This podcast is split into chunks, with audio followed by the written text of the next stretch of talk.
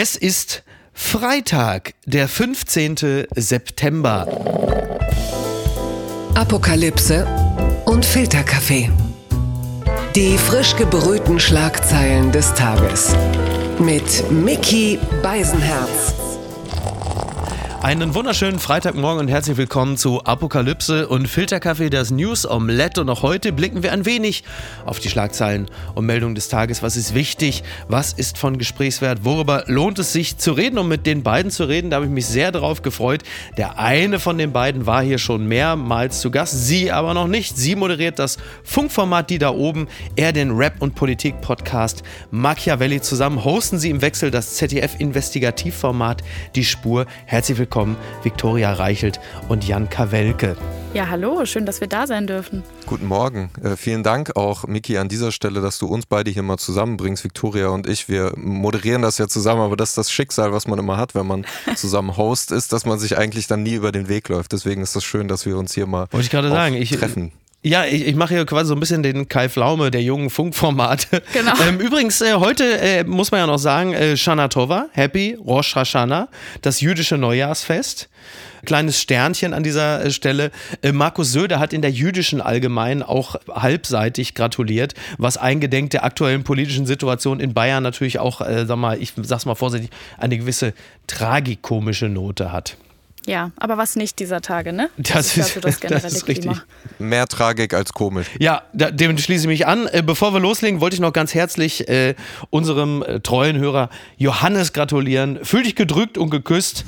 So, das ging jetzt an ihn und einer, der nicht gedrückt und geküsst wird, sondern der in der Schlange gestanden hat in Berlin und für einiges äh, Aufsehen sorgte, das war äh, Kanye West. Er wurde in Kreuzberg gesichtet äh, vor der natürlich sehr legendären Dönerbude Mustafas Gemüsekebab in Kreuzberg und da stand er wohl in der Schlange und die Leute waren einigermaßen, ja, also geflasht, würde man sagen. Und äh, jetzt die Frage natürlich, äh, Jan, ist das das Kreuzberg, das sich Rap-Fan Friedrich Merz vorgestellt hat? Wahrscheinlich träumt er davon, ja. Wahrscheinlich sind das seine Albträume. Also man könnte natürlich denken, ich wäre für Kanye nach Berlin gekommen oder ich wäre für den Machiavelli-Podcast, wo wir bestimmt auch noch drüber sprechen, nach Berlin gekommen, für Scholz und Rin. Natürlich. Aber ich bin eigentlich ja für euch beide nach Berlin gekommen und ich bin jetzt aber hier alleine bei euch in Berlin in der Hauptstadt im Studio und keiner von euch beiden ist da. Das ist nicht Ähm, gut. Deswegen musste ich mich natürlich da mit Kanye in die Schlange, in die, in die Mustafas Gemüsekebab-Schlange stellen. Wobei man sagen muss, sein Outfit hat ja jetzt nicht, also ich weiß gar nicht, ob ich ihn erkannt hätte. Ja, er war ja vermummt, ne? Er war vermummt. Lediglich seine Freundin, ich glaube, sie ist noch seine Freundin oder ist sie schon seine Frau? Man weiß nicht. Ich glaube, seine Frau. Frau. Doch, doch. Ja, ja, hier, weil T-Online sagt, es sei seine Freundin, aber das ist ja bei Kanye, ist ja der, also der, er selber weiß, glaube ich, am wenigsten, in welchem aktuellen Status er sich gerade befindet.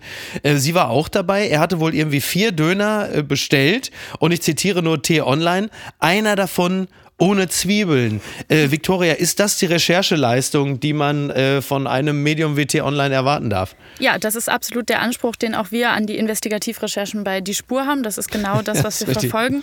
Ja. Und ich finde es ja einigermaßen tragisch, weil wie Jan gerade schon sagte, ich wäre eigentlich in Berlin gewesen. Ich wohne auch da um die Ecke und ich habe schon einen äh, tragischen Schrei heute ausgestoßen und das an sämtliche Leute weitergeleitet, weil ich hätte ihm gerne aus dem Fenster zugebrüllt, es lohnt sich nicht, ist einen anderen Döner. Ist der nicht so Voll gut? auf die- Mustafas? Der, der ist nicht schlecht. Ja. Der ist nicht schlecht, aber man wartet halt im Schnitt ungefähr äh, 120 Minuten mehr als bei allen anderen Ist, Dönerbuden das, um ist die die Ecke. Schlange so lang? Die ist Der so lang, Wahnsinn, ja. Ne? Ja, dafür hat er jetzt sein Kreuzberg-Abi mit äh, und Laude abgeschlossen. Das ist doch an der Stelle auch sehr schön. Tut mir leid. Die Schlagzeile des Tages. Fridays? Nein, ich mach's anders. Ich zitiere die äh, Schlagzeile des Tages natürlich von der Zeitung, die für sowas immer am besten geeignet ist. Die Taz natürlich, denn die hat heute getitelt Friday, der 13. Und es hat natürlich damit zu tun, dass der 13. Weltklimastreik aufgerufen ist. Fridays for Future rufen dazu auf, der globale Klimastreik. Und äh, ja, es wird bundesweit mehr als 240 Demonstrationen geben. Und eingedenk dessen, was so die, ja, es ist ja keine Partnerorganisation, man muss ja fast sagen, es ist ja fast eine Konterorganisation, die letzte Generation macht. Da sind die Fridays for Future doch mittlerweile schon fast so eine Art konservativer äh, Umweltstreikverband, oder? Auf die können sich jetzt alle irgendwie einigen, weil die halt wenigstens sich nicht auf die Straße kleben. Ja, auf die kann man sich einigen. Was ich krass finde, ich habe nämlich gestern dazu auch bei ZDF heute live mit Luisa Neubauer gesprochen, wie sie sich mhm. fühlt anlässlich äh, fünf Jahre Fridays for Future und Klimastreik. Ja. Und sie hat gesagt, sie fühlt sich sehr alt. Das ist ja wirklich eine halbe Dekade, die ja. das jetzt schon geht. Ja. ja. Ist sie die Angela Merkel des Klimastreiks? Manchmal hat man ein bisschen das Gefühl, so die Elder Stateswoman des Klimastreiks. Ja, ich weiß nicht, ob sie es jetzt gerne hört, aber. das weiß ja, ich auch nicht, zumal Angela Merkel ja jetzt auch nicht für Klimaschutz bekannt ist. Dafür hat sie nicht genug verhindert, würde ich sagen. Ja, genau. Also sie war irgendwann, sie hat mal ein Foto gemacht, irgendwo in Spitz Bergen oder so. Der Berg im Hintergrund, der Eisberg, dürfte schon seit längerer Zeit äh, nicht mehr da sein. Seitdem ist wenig passiert. Was wir dieser Tage natürlich vermehrt wieder feststellen, sind Extremwetterphänomene. Libyen ist gerade ein riesiges Thema, eine Riesenkatastrophe.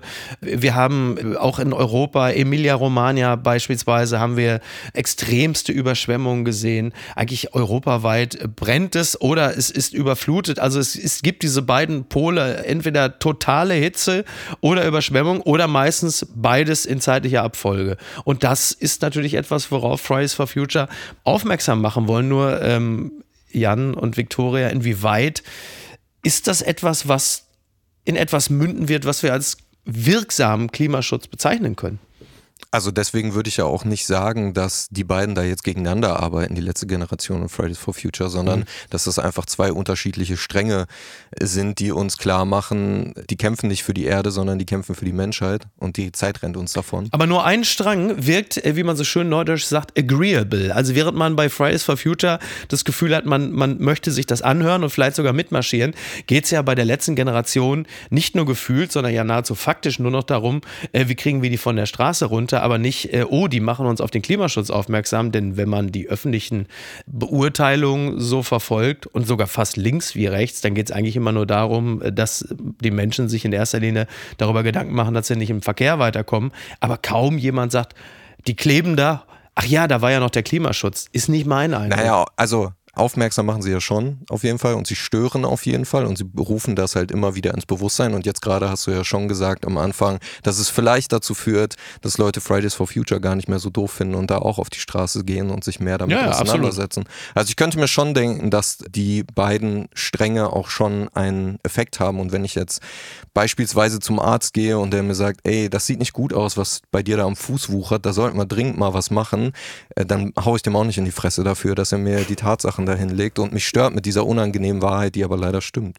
Dazu musst du aber erst einmal die Bereitschaft haben, zum Arzt zu gehen. Denn die meisten sagen, äh, ich komme doch noch ganz gut klar, selbst wenn sie das Bein schon nachziehen. Oder sie sagen, im Zweifel kaufe ich mir einen größeren rechten Schuh, äh, weil die Wucherung so groß ist. Das ist, um in dem Bild zu bleiben, äh, so ein bisschen der Eindruck, den ich habe. Aber Victoria, ich mag da auch äh, falsch liegen. Ja, äh, was ich interessant finde, ist, dass wir jetzt aus dem heißesten Sommer ever kommen. Also jedes Jahr übertreffen wir uns ja wieder mit äh, Hitzerekorden.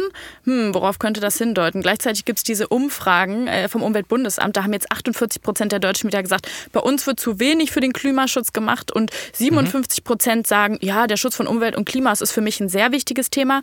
Und gleichzeitig diese Entwicklung zu haben, dass bei Fridays for Future irgendwie 2019 im September, manche erinnern sich noch, die Älteren, hm. da waren, äh, glaube ich, 1,4 Millionen Deutsche insgesamt auf dem globalen Klimastreik. Und ich glaube, beim letzten globalen Klimastreik dieses Jahr, das war im März, waren es irgendwie, mhm. weiß ich nicht, 220.000 Mhm. Insgesamt. Also wir haben dieses Phänomen, es wird immer heißer, die Menschen merken das, sie sagen, es ist mir auch irgendwo wichtig, aber selbst Fridays for Future, also haben wir ja gerade gesagt, diese in unseren Augen zivilisierte äh, Form des Klimaprotestes schafft es nicht mehr, so wie 2019 die Menschen auf die Straße zu bringen. Das finde ich doch eine sehr interessante und auch bedenkliche Entwicklung. Mhm. Bevor wir gleich zum nächsten Thema kommen, vielleicht noch eingeschoben, zwischen 2019 und 2023 ist natürlich auch eine Menge passiert. Ne? Ja. Also Stichwort äh, Krieg, ja. Corona, Inflation, da kann man sagen, dass die Leute zwar irgendwie das Unbehagen, es wird größer auch im Zusammenhang mit dem Klima, aber die direkten Sorgen und Nöte, äh, die sich täglich aufdrängen, die beschäftigen die Leute mehr und dann will man, was das Thema angeht, sagen, weißt du was, äh, das hat ja noch ein bisschen Zeit, was es ja. zwar nicht hat, aber das ist ein bisschen wie in der Bundespolitik, ne? Mit den ganzen Krisen, äh, die wir gerade so äh, behandeln, da rückt dann äh, das eigentlich so wichtige Anliegen Klimaschutz irgendwie doch nach hinten. Ja, ein ganz anderes Anliegen äh, rückt der Bundespolitik äh, jetzt aus dem Osten auf die Pelle und da kommen wir jetzt drauf zu sprechen. Morgen vielleicht schon der Skandal des Tages. Möglicherweise sogar schon heute, denn die Welt schreibt, Thüringer Landtag, CDU, AfD und FDP beschließen Steuersenkung gegen Rot-Rot-Grün. Der Thüringer Landtag hat mit den Stimmen von CDU, AfD und FDP eine Senkung der Grunderwerbssteuer von 6,5 auf 5 Prozent beschlossen. Rot-Rot-Grün kritisierte, die CDU gebe der AfD zum ersten Mal die Macht, Einfluss auf den Landeshaushalt nehmen zu können. Ja, das ist natürlich eine Geschichte, die wurde äh, im Internet von diversen CDU-Granden, zum Beispiel Jens Spahn, äh, sehr gefeiert. Für die Menschen, äh, gut, man kann natürlich jetzt erstmal sagen, klar, also Grunderwerbsteuer von 6,5 auf 5 Prozent runter, im Zweifel auch in strukturschwachen Gebieten. Das ist zunächst einmal ja etwas Gutes und fast sogar ein, ein linkes Projekt.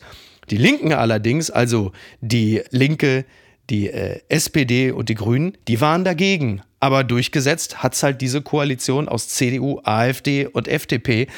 Und jetzt natürlich wieder die Frage, wurde da nicht nur die Steuer gesenkt, sondern auch die ohnehin nicht sehr hohe Brandmauer?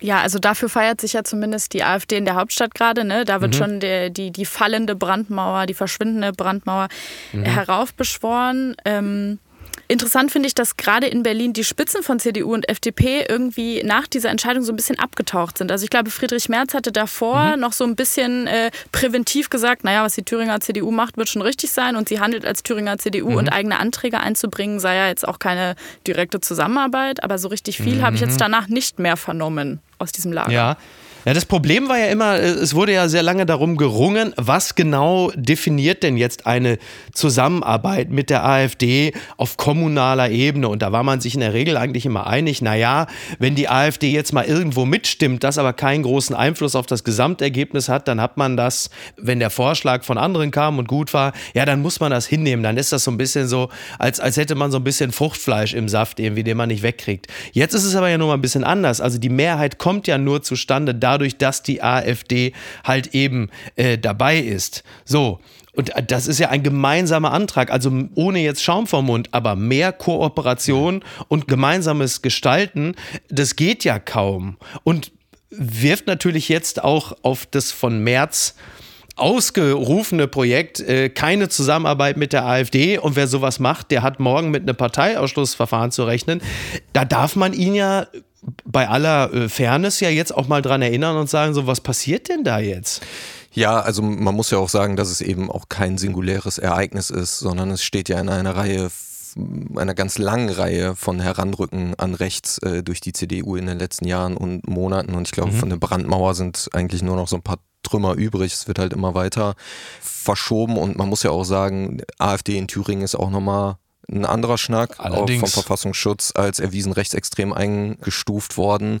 Und ja, es wird der CDU auf jeden Fall nicht helfen. Das ist auch klar. Die AfD verkauft das äh, als Sieg. Viktoria hat es gerade schon gesagt. Äh, die holt sich weiter die Stimmen von der CDU und am Ende werden die Leute dann das Original wählen. Also es ist äh, ein riesengroßer Schaden, der da eigentlich auf allen Seiten entsteht, außer bei der AfD. Ja, und es zeigt ja auch das, was wir in den letzten Wochen und Monaten immer wieder wahrnehmen. Äh, die AfD feiert sich, die CDU macht ihr Ding, der Rest ist so ein bisschen ratlos, links ist ziemlich sauer und alle bewegen sich in einer wahnsinnigen Ideenlosigkeit oder einer Orientierungslosigkeit, ne, wie man jetzt mit der AfD umgeht, egal ob auf kommunaler Ebene, ob jetzt da auf Landesebene, egal ob mhm. in, in Medienhäusern. Alle strugglen einfach gerade mit dieser Partei und blicken mit Sorge auf diese Landtagswahlen, die da dieses Jahr noch anstehen, die nächstes Jahr anstehen. Also es ist ja wieder ein Symptom eines größeren Problems. Ja, absolut. Übrigens, auch Friedrich Merz ist zu bedauern, denn auch der weiß ja, also ich, ich halte Friedrich Merz für einen Rechten, für einen Konservativen im klassischen Sinne, aber natürlich nicht für einen Rechtsextremen. So, ich nehme dem schon ab, dass er grundsätzlich kein Interesse daran hat, äh, mit der AfD zu koalieren. Das glaube ich ihm schon. Er weiß aber auch, dass er natürlich im nächsten Jahr, sofern er dann noch Parteivorsitzender ist, eine sehr, sehr unangenehme Aufgabe hat. Denn diese Landesverbände in Thüringen oder in Sachsen, die sind natürlich ganz anders drauf als die Bundes-CDU. Und wenn du da hinkommst als Parteivorsitzender, dann lernst du natürlich relativ schnell, äh, wie viel Macht du eigentlich sowohl im Bund, aber vor allen Dingen auch in den Landesverbänden hast. Die sagen ihm nämlich, pass mal auf, mein Freund, du kannst ja gleich wieder den nächsten Zug nach Hause nehmen. Das interessiert uns gar nicht. Du hast überhaupt gar keine Ahnung, wie es hier läuft. Und wir machen hier das, was wir für richtig halten. Und dann wird er natürlich an seine eigene Machtlosigkeit knallhart erinnert. Und dann stellen wir fest, dass es möglicherweise in Thüringen oder in Sachsen äh, Landesverbände gibt, die sagen, wir haben da kein riesiges Problem mit. Und wenn du sowas siehst, solche Anträge, die dann da auch durchgebracht werden, gemeinschaftlich beschlossen werden, übrigens bei weiten Teilen der Bevölkerung wahrscheinlich auch sehr, sehr gut ankommen, denn Steuererleichterungen sind ja zunächst einmal ein ja, ein durchaus ja auch soziales Projekt. Äh, das ist alles wirklich, wirklich nicht gut. Aber da ist auch die Handhabe, also ich weiß nicht, was Merz da machen will. Er kann da Dinge postulieren und sagen, auf keinen Fall. Aber die Wirkmacht ist gering. Ja, es ist natürlich irgendwo auch schwierig, dass man sich in Zeiten wie diesen dann bei der CDU, bei der Union äh, gemeinschaftlich darauf geeinigt hat, dass der größte Feind immer noch der Grüne ist. Ja, äh, aber das muss man der Fairness halber sagen, da muss man Merz, glaube ich, korrekt zitieren. Er hat gesagt, der Hauptgegner in der aktuellen Regierungskoalition. Also es ist schon noch mal ein bisschen was anderes. Es ging darum, wer von denen in der Regierungskoalition der politische Hauptgegner ist. Übrigens auch als anerkennendes Wort, denn was er damit eigentlich meinte, ist, dass die in der Regierung die einzigen sind, die die geplanten Projekte auch wirklich ernsthaft durchziehen wollen. Also eigentlich war es sogar eine Art Kompliment, aber da diese Passage immer so ein bisschen halb zitiert wird, würde ich es gerne anfügen. Ja. Man haut ja März gerne sehr viele Sachen um die Ohren. In diesem Zusammenhang würde ich sagen, das würde ich gerne komplett zitiert wissen. Fair erzählt ja auch schon genügend andere Sachen, wo man sich immer die Gedanken darüber macht. Wie hat das denn heute wieder gemeint? Das wird auch wohl noch eine Weile bleiben. Ja, und ich glaube, man muss sich äh, bei allen Argumenten, die da angebracht werden, wie gesagt, also du hast es gerade angesprochen, Steuererleichterung, das findet jetzt erstmal niemand so richtig schlecht, da kann mhm, man sich irgendwie klar. drauf einigen.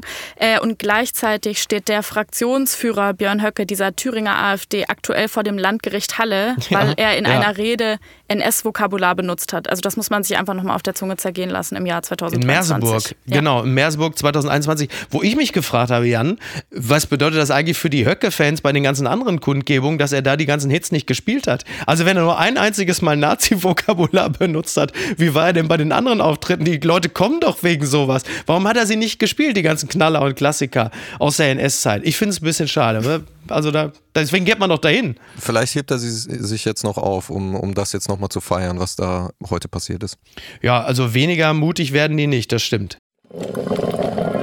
Werbung. Mein heutiger Partner ist Barissimo die Kaffee-Eigenmarke von Aldi. Ah, ist das nicht eine herrliche Vorstellung? Ihr sitzt in eurem Lieblingscafé draußen in der Sonne, ihr genießt einen herrlichen Espresso in Barista-Qualität und dann fällt euch ein, ja, ich, ich wohne ja auf dem Land. Ich wohne ja irgendwo in der Peripherie. Es gibt ja gar kein schönes Café, wo ich mich hinsetzen kann. Aber ich habe einen Stuhl, ich habe einen Tisch, ich habe einen Garten und ich habe Barissimo. Barissimo von Aldi. Das ist äh, ganz fantastisch, denn man kann sich eine kleine Auszeit mit Barissimo gönnen. Die kleine Auszeit, das bedeutet, mit Barissimo wird das Leben einfach bonissimo. Und das Issimo steckt bei der neuen Kaffee-Eigenmarke Barissimo von Aldi schon mit drin. Barissimo, das ist Barista, Qualität zum Original Aldi-Preis und man muss auf nichts verzichten.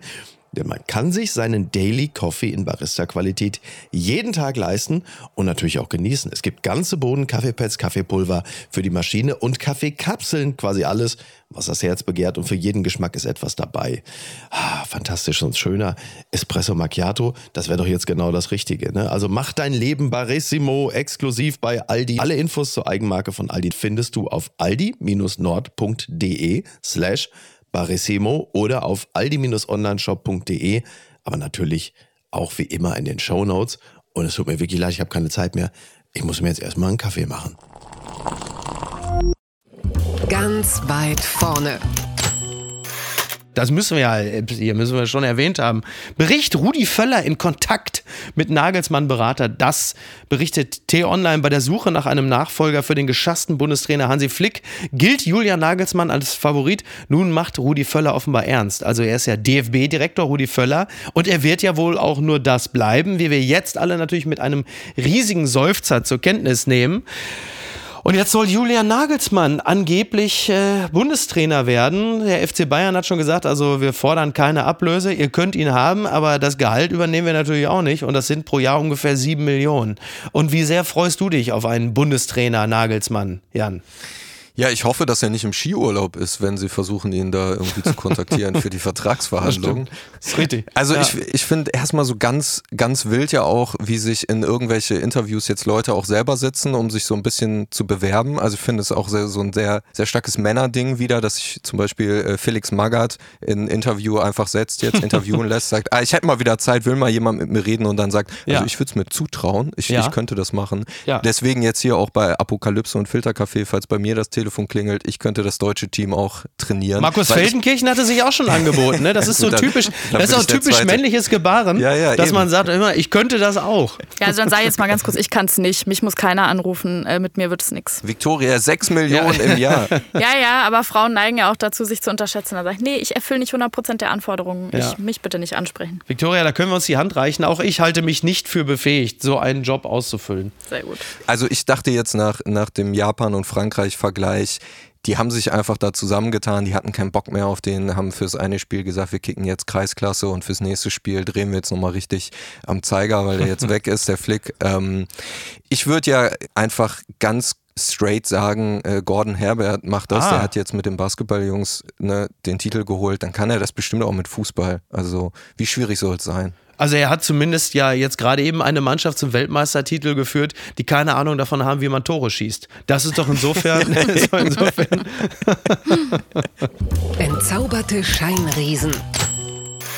Der Machiavelli-Podcast, gerade schon angesprochen, äh, der hatte ja nun wieder mal eine absolute Highlight-Folge, denn ihr hattet jemanden zu Gast, der sehr, sehr selten Interviews gibt, äh, von dem aber viele Menschen wissen wollen, wie tickt er denn so, wie blickt er auf die Welt. Rin war zu Gast. Richtig. Und außerdem Olaf Scholz, der war auch dabei. Und jetzt natürlich die Frage, ähm, wer, wer, hat, wer hat euch, wer hat dir besser gefallen?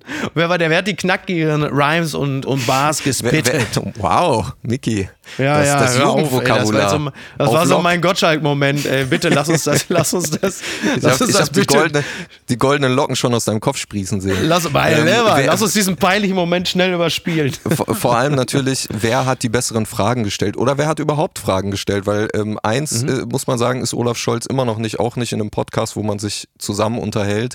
Äh, war ja schon mal bei uns auch als Vizekanzler mit Felix Genau, Lobrecht, ja. der ja auch ein paar junge Leute erreicht, kann man ja sagen. Und auch Allerdings. damals hatte er in einer Stunde Gespräch nicht eine Frage an sein Gegenüber gestellt. Und äh, diesmal habe ich ihm gleich zu Beginn die Gelegenheit gegeben und gefragt, so was er denn von so einem einflussreichen jungen Menschen, der viele junge Menschen erreicht, gerne wissen möchte. Und er hat es trotzdem geschafft, auf diese Frage keine Frage zu formulieren. Ähm, Das ist wirklich faszinierend, ne? Ja. weil äh, das ist ja wirklich sein Prinzip. Äh, der sagt ja immer, ich gebe meine Antworten, ist mir doch scheißegal, welche Frage dazu passt. Und das ist wirklich faszinierend, ne? Oder? Es ist äh, faszinierend. Ich fand es trotzdem sehr erhellendes und für Scholz-Verhältnisse auch kurzweiliges Gespräch. Mhm. Auch Ja. wegen Rin, weil er auch äh, natürlich ihn dann nochmal irgendwie, fand ich, anders locken konnte. Zum Beispiel mit der Frage, ob er ihm denn jetzt den deutschen Pass klar machen könnte auf dem, auf dem kurzen Dienstweg in Bietigheim-Bissingen, wenn er da, wenn er da zum, zum Amt geht. Also das hat das Gespräch, fand ich, auf jeden Fall aufgelockert. Äh, Vassili und ich, äh, Vassili hat ja schon bei deiner Kollegin Jagoda auch so ein bisschen Ja, aus dem genau. Nähkästchen geplaudert, haben natürlich versucht, ihn da auch bei den ein oder anderen politischen Fragen so ein bisschen ähm, festzunageln. Mhm. Rin war sehr abergläubisch. Er hat äh, niemanden von diesem Gespräch im Vorfeld erzählt, nicht mal seinem Vater. Und ich glaube, da sind heute einige in der Familien-WhatsApp-Gruppe dann vom Stuhl gekippt, als, als dieses Foto rumging. Aber weil du sagst abergläubisch, was hatte er denn gedacht, was passiert, wenn er es vorher verrät, dass Scholz möglicherweise langatmige, langweilige Antworten geben könnte oder was? ja, der, das war seine, das war seine Horrorvision. Nee, Ja. das muss man wirklich sagen. Wir haben viele Rapperinnen und Rapper gefragt und wir haben vielen gesagt, du hast die Möglichkeit, mit dem Bundeskanzler zu sprechen. Möchtest du? Und keiner hat zugesagt. Interessant. Aus verschiedensten Gründen. Und im letzten Jahr haben wir Rin kennengelernt und wir hatten ihn ehrlich gesagt nicht so auf dem Schirm, weil er jetzt auch nicht die krassesten politischen Texte hat und wir haben mit ihm darüber geredet und ab Sekunde eins hat er gesagt, ich bin sofort dabei, das interessiert mich total. Er ist ein sehr politischer Mensch und er konnte eben, bis es passiert ist, nicht glauben, dass Scholz das macht, eben weil er gesagt hat, warum soll er das denn machen?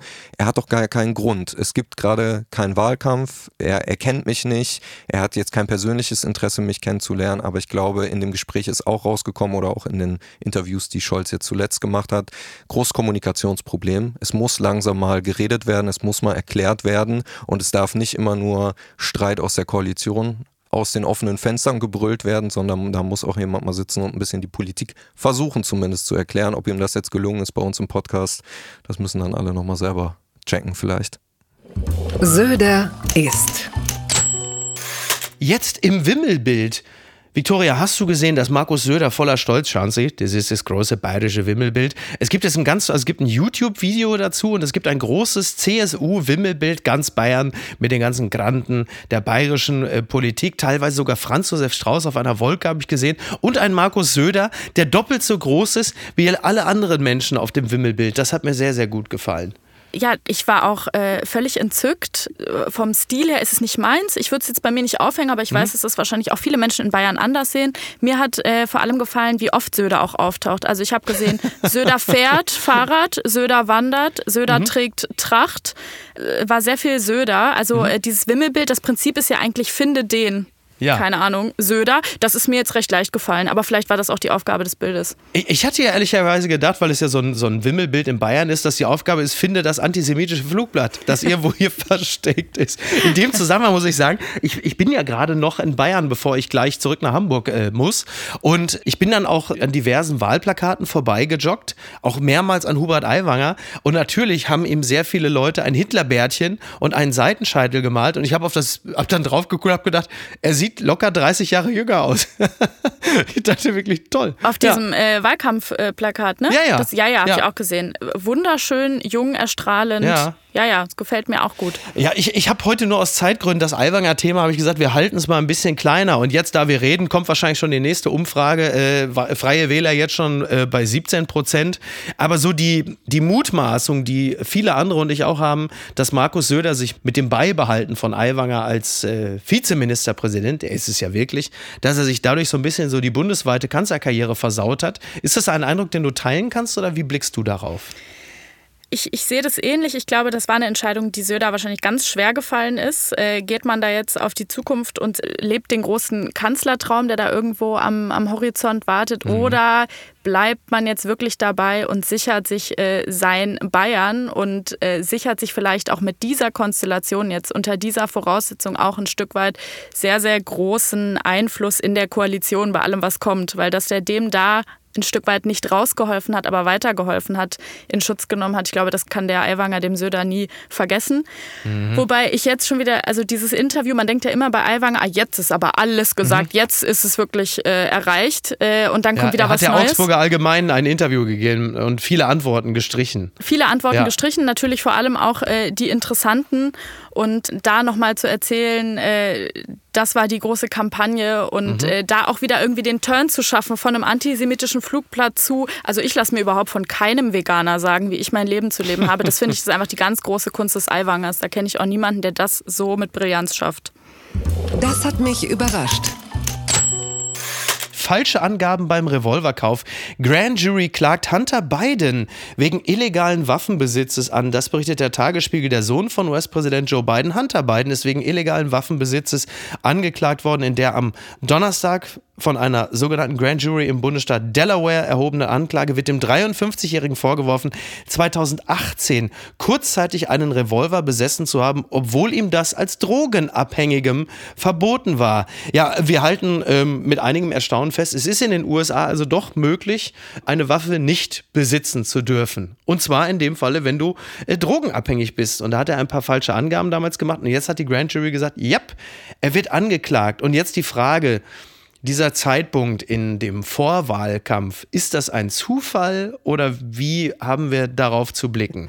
Naja, eigentlich habe ich auch gedacht, er müsste doch jetzt wieder rehabilitiert sein, wenn gesagt wird, dass er eben eine Waffe besitzt. Damit sollten doch eigentlich alle, alle Vorwürfe gegen ihn vom Tisch sein und, und Biden, also ist es vielleicht von der beiden Regierung jetzt im Vorwahlkampf sogar fingiert, das Ganze. Außerdem noch dazu, eine Anklage scheint ja auch nicht so richtig krass zu schaden, wer auch mhm. immer die, nach der Präsidentschaft greift.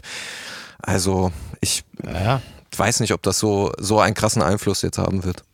Also die, die Frage ist ja tatsächlich, von wem geht das jetzt aus? Ne? Ist es jetzt, also naheliegend ist natürlich, ist es republikanisch motiviert, um die Familie Biden weiterhin so als kriminellen Clan darzustellen. Hunter Biden werden ja viele Dinge zum Vorwurf gemacht, nicht alles ist justiziabel, aber was im Raume steht, ist, hier Familie Biden, da stimmt ja einiges nicht, auch die ganzen Geschäftsbeziehungen und so. Auf der anderen Seite könnte man natürlich auch sagen, es kann auch theoretisch von demokratischer Seite ausgehen, dass man sagt, pass auf, der Rechtsstaat funktioniert, der Präsidentensohn Hunter Biden ist vor Strafverfolgung nicht sicher und das ist der Beweis dafür, dass Joe Biden Hunter anruft und sagt, pass mal auf, äh, das kommt jetzt demnächst auf dich zu, es tut mir wirklich leid, ich liebe dich, aber wir müssen hier auch schon den Anschein äh, wahren, dass auch du Präsidentensohn angeklagt werden kannst. Ich weiß es, ich kenne die Details nicht, aber das ist jetzt der aktuelle Stand der Dinge. Ja, und ich sag mal so, da wird es ja wohl irgendjemanden in diesem Wahlkampfteam geben, der diese Story jetzt auch so ein bisschen drehen kann auf Amerika, auf Freiheit. Geil, der hatte eine Waffe, obwohl er nicht durfte. Auch das ist gelebte Freiheit irgendwo, ne? Mhm. Aber doch eher ein republikanisches Thema, denn ein demokratisches. Ne? Ich weiß nicht, ob man mit dem Spin Demokraten für sich gewinnen kann. Ja, wahrscheinlich nicht alle, aber ich sag mal, die Demokraten in den USA, die sind ja auch noch mal ein Stück weit liberaler, als äh, wir das jetzt hier in Deutschland in unserer politischen Ausrichtung so definieren würden. Aber ja, stimmt. Also den ganz großen Wurf macht man damit sicher nicht. Was ist denn da schiefgelaufen? Nordiren zeigt sich überrascht nach Vorwürfen gegen Till Lindemann, Ermittlungen auch gegen Shelby Lynn. Das fragt das Redaktionsnetzwerk Deutschland. Sie hatte mit ihren Aussagen die Affäre rund um Rammstein-Sänger Till Lindemann ins Rollen gebracht. Inzwischen ermittelt die Staatsanwaltschaft im litauischen Vilnius, allerdings offenbar auch gegen Shelby Lynn. Das bestätigte ein Sprecher der Behörde gegenüber der Bild-Zeitung. Demnach bestehe der Verdacht auf eine Falschaussage. Lynn selbst weiß davon allerdings nichts, wie sie am Donnerstag bei Instagram erklärte.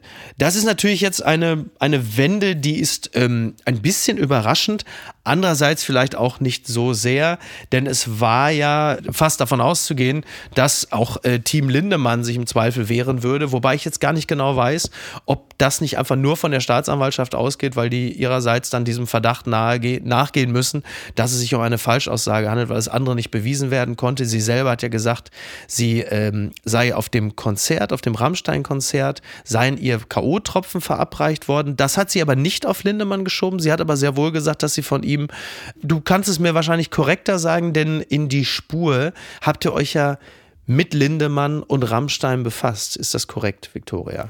Ja, das ist äh, korrekt, aber soweit ich das weiß, war das mein toller Moderationskollege Jan, der sich mit diesem Fall befasst hat. Ja. Ja, also dieser Vorgang da drüben ist, wie du es schon gesagt hast, natürlich noch ein bisschen undurchsichtig. Ich glaube, da muss man noch ein bisschen abwarten, was da jetzt genau passiert. Aber was wir natürlich wissen, ist, dass ähm, die Zahl derer, die ähm, juristische Konsequenzen aus so einem Verhalten haben und die Zahl derer, die solche Taten begehen, äh, weit auseinandergeht. Mhm. Es gibt eine große Lücke dazwischen und das ist ein großes Problem. Ein Problem, was, ich, was uns, glaube ich, auch noch viele Jahre beschäftigen wird. Der Sexismus, das Patriarchat, der Frauenhass äh, in unseren Gesellschaften wirkt und er wirkt an diesen Stellen einfach besonders stark und doll und ich glaube nicht, dass dieser Fall jetzt irgendwie ein Exemplar für etwas sein kann, dass die Staatsanwaltschaft da jetzt gegen sie ermittelt, weil grundsätzlich muss man ja sagen, sind so viele Dinge rund um diesen Fall ans Licht gekommen, wurde mhm. berichtet, aber auch rund um ganz viele andere Fälle, die einfach ein strukturelles Problem aufzeigen in der Musikindustrie, in der Unterhaltungsindustrie, in allen möglichen Industrien eigentlich. Und mit dem muss sich auch auf struktureller Ebene auseinandergesetzt werden und mhm. muss sich vor allem auch aus der männlichen Perspektive auseinandergesetzt werden. Wobei natürlich nachdem derzeit ja seitens der deutschen Staatsanwaltschaft ja nichts festgestellt werden konnte, was zur Anklage gebracht wird, bleibt es ja derzeit in erster Linie vor allen Dingen etwas, was jetzt moralisch ausgehandelt werden muss. Also so Dinge wie die Suckbox oder Row Zero, 20 junge Frauen, die dem Sänger zugeführt werden. Das sind Dinge, die sind ja nicht im klassischen Sinne justiziabel, aber sie sind ja äh, nach allem, wie wir so drauf sind, äh, moralisch verwerflich und fragwürdig sind aber dann doch am Ende eher der Auftrag oder der Anstoß für ein Publikum darüber nachzudenken, ob sie weiterhin Lust haben darauf oder nicht. Oder habe ich da irgendeinen einen Denkfehler gemacht, Victoria? Ja, ich teile das, was du sagst und gleichzeitig glaube ich auch, dass äh, das Sexualstrafrecht, also jetzt mal bezogen auf Deutschland, mhm. auch ausbaufähig ist. Mhm. Ähm, von dem, was ich so gehört habe von Anwältinnen, die solche Fälle vertreten, aber auch von äh, betroffenen Frauen, ist die Quote der verurteilten Täter so gering, dass viele Frauen mhm. das gar nicht bis zur Anzeige bringen, weil auch der Prozess selbst mhm. so anstrengend und kräftezehrend und mhm. nicht sensibel gestaltet ist. Aber wie würde man es besser machen? ohne gleichzeitig Gefahr zu laufen, dass die beklagte Person nicht den rechtsstaatlichen Schutz erfährt, der ihr natürlich auch zusteht? Ich glaube, das ist eine sehr große Frage, die ich nicht beantworten kann in ihrer Gänze, weil ich auch kein Jura studiert habe. Äh, ein Punkt, äh, den ich aber immer wieder gehört habe, ist, äh, wie betroffene Frauen in quasi recht unwürdige Aussagesituationen mhm. äh, kommen. Also ja. dass da äh, sind es Polizeibeamte, sind es äh, Anwälte quasi recht unsensibel agieren und das für viele, viele Frauen auch retraumatisierend sein kann, diese Prozesse zu durchlaufen. Und ja. dann stellt sich natürlich am Ende die Frage, wo ist für die Frau äh, der größere Nutzen in einer Verurteilung oder darin, das außergerichtlich zu klären und sich nicht mehr so viel damit befassen zu müssen. Und ich glaube, das ist eine Schraube, an der man sicher noch drehen könnte. Das gibt's doch gar nicht. Mexikanisches Parlament. Journalist präsentiert angebliche Alienleiche.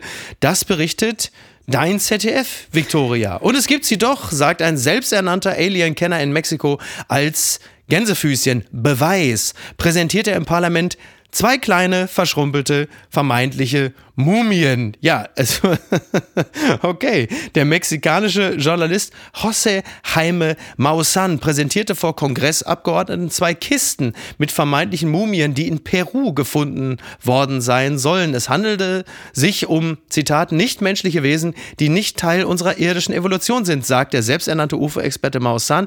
Die verschrumpelten Körper mit kleinen, verformt wirkenden Köpfen sorgten für erstaunte Reaktionen unter den Politikern und lösten begeisterte Kommentare Kommentare in den sozialen Netzwerken aus. Also wenn äh, nicht menschliche Wesen verschrumpelt mit kleinen Köpfen präsentiert werden, in Deutschland heißt es meistens Myrtle Lugner, Baby da oder sowas. ähm, aber in Mexiko soll das der Beweis sein, dass die Aliens unter uns sind. Ähm, die Meldung gab es ja jetzt in den letzten Monaten immer wieder mal, auch UFO-Sichtungen. Das Pentagon hat gesagt, ja, da war was. Findet ihr nicht auch, dass die Öffentlichkeit da vergleichsweise ungerührt drauf reagiert hat?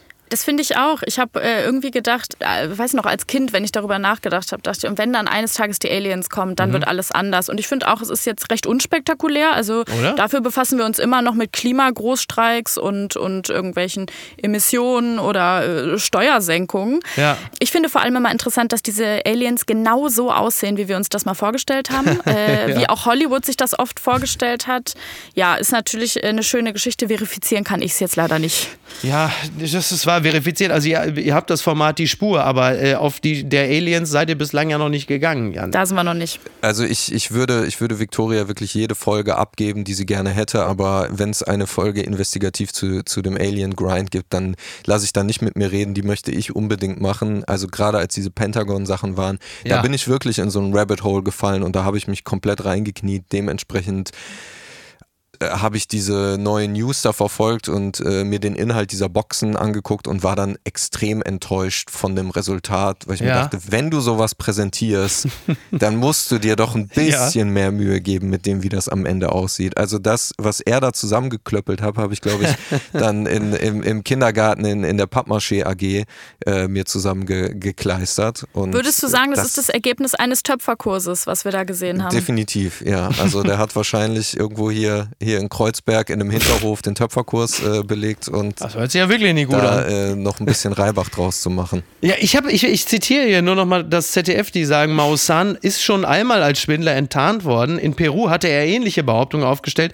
Ein Bericht der Staatsanwaltschaft kam allerdings zu dem Schluss, dass es sich bei den scheinbaren Mumien tatsächlich um, Zitat, kürzlich hergestellte Puppen handelt, die mit einer Mischung aus Papier und synthetischem Klebstoff überzogen wurden, um das Vorhandensein von Haut zu simulieren. Also dieselben Puppen habe ich zuletzt in der Jury von Die Hülle der Löwen gesehen und da hat er gesagt, also ich gasse Maschmeier. Ich sag, das machen wir. Ich find's toll. Also ich bin absolut begeistert, aber ganz ehrlich, wenn wirklich Aliens in Mexiko aufgetaucht sind, dann wird wahrscheinlich der nächste US-Präsident Trump sagen, da können so viele auftauchen, wie sie wollen. Hauptsache, ihr bleibt in Mexiko. Ne? Wann fordert die CDU, äh, die illegale Migration von Aliens zu begrenzen? Sind ja gerade alle drauf. Ich würde den raten, in Mexiko zu bleiben, da ist das Essen sowieso am besten. Das stimmt. Das ist richtig. Dann kommt auch noch mal ein bisschen was dran an die kleinen Kerle. Ne? Muss man auch von der Seite sehen. Ja, und wenn es wirklich Aliens gibt, wenn sie jetzt gerade zu der Zeit kommen und die Klimaanlage im UFO ist kaputt, dann werden sie sagen, weißt du was, das ist ein bisschen heiß hier geworden. Wir waren vor ein paar Jahren mal da, da war es äh, frischer. Ne? Also wir ziehen direkt weiter. Naja.